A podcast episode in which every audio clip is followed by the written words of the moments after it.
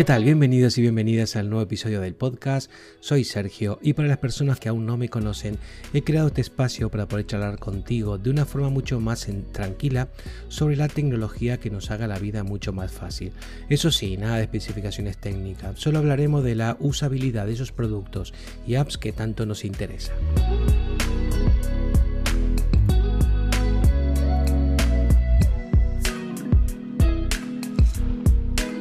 Bueno, como te has dado cuenta, esto de la nube, lo pongo entre comillas, eh, eh, nos, acompaña diariamente. Cualquier cosa que tú quieras hacer copia de seguridad es en la nube. Si quieres usar una aplicación, está en la nube.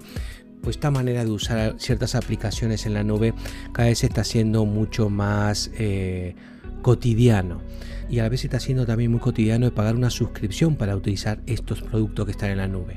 Por ejemplo, si tú quieres usar la nube de Apple, tienes que pagar una suscripción. Si quieres usar Spotify, por ejemplo, tienes que pagar una suscripción. Si quieres ver películas, pues tienes que pagar una suscripción. Y comento esto porque eh, después de muchísimos rumores, Microsoft acaba de confirmar que lanza Windows 365. Sí, como lo escuchas, es ejecutar Windows 10 o Windows 11 cuando esté la versión final a través de la nube. Lo que significa eh, Windows 365 es que accedas a Windows 10 o a Windows 11 cuando esté ya en versión final a través de tu navegador a este sistema operativo. La idea está muy bien porque para una empresa eh, que tiene varios dispositivos, hablamos de empresas que quizá tienen 100, 200, 300 ordenadores, un equipo de mantenimiento, un antivirus, un cortafuego, eh, propios servidores para mantener copia de seguridad, todo eso para una empresa es muchísimo gasto.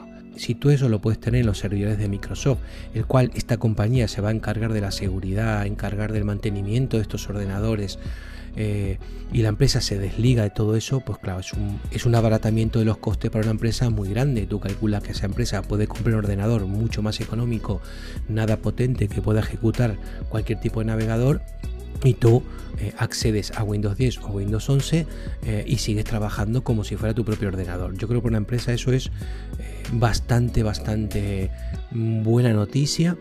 No sé si para el público final es buena noticia, según es, me imagino que será según el precio.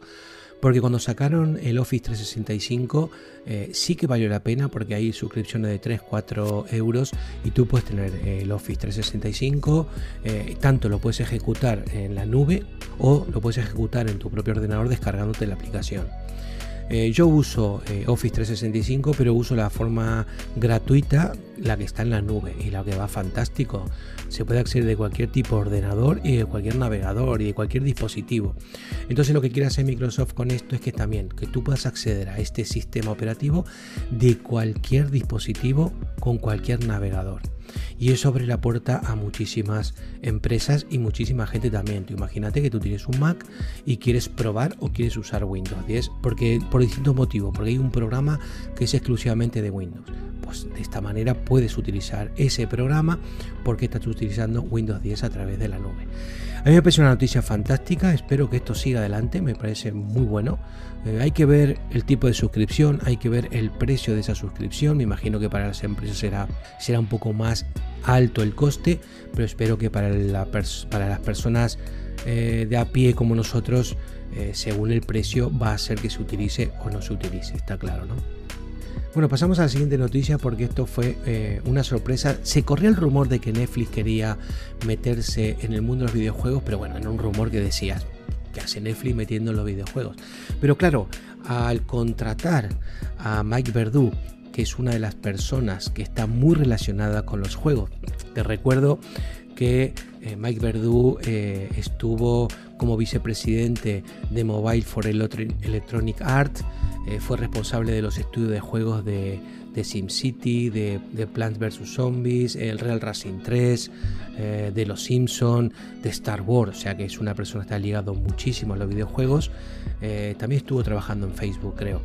Entonces, claro, cuando Netflix contrata a esta persona, ya ha callado casi todos los rumores y si eh, aparentemente Netflix se va a diferenciar con el resto de su competencia como HBO, Apple TV y estas plataformas de streaming, eh, está claro que quiere distanciarse se quiere distanciar eh, agregando algo más a su contenido. hay que ver cómo va a implementar estos videojuegos en su plataforma hablan de películas interactivas, que a la vez es como videojuegos, otras personas dicen que puede ser que sí, que sea exclusivamente eh, de videojuegos, que el juego esté en los servidores de Netflix y tú a través de su aplicación juegues. Muy parecido a lo que hablamos antes con, con eh, Microsoft, eh, con Windows 365, ¿no? que esté en la nube, en los servidores propios de la compañía y tú a través de un navegador o a través de la aplicación accedes y puedes ver la película, puedes jugar. En este caso puede ser también ver película o jugar o en el caso de Microsoft ejecutar Windows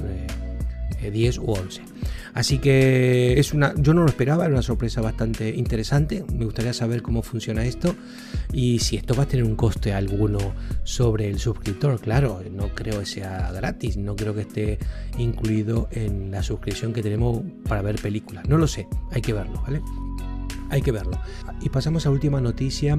Es de una aplicación que es de la compañía eh, Streamlabs, eh, la compañía que tiene eh, OBS, el famoso OBS que es para grabar tu pantalla y también para hacer streaming. Vale, esta compañía ha lanzado CrossClip y lo que hace es pequeños vídeos cortos para YouTube Short, Instagram Reels, y eh, Facebook Video y por supuesto TikTok.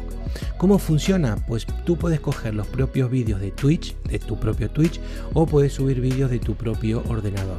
Entonces cuando lo subes a este navegador de CrossClip, eh, en ese navegador puedes elegir qué parte del vídeo quiere que se muestre, puedes incluir una segunda ventana que puede ser eh, tu cámara u otro pedazo de vídeo que ya está editado, lo exportas. Una vez que lo exportas lo puedes compartir, como te dije antes, en TikTok, en Instagram, en Facebook o en, YouTube. Y yo creo que esto va a ser eh, un boom. Muchísima gente de Twitch, de YouTube o la gente que hace vídeos eh, virales, esto lo va a usar inmediatamente porque es un puntazo.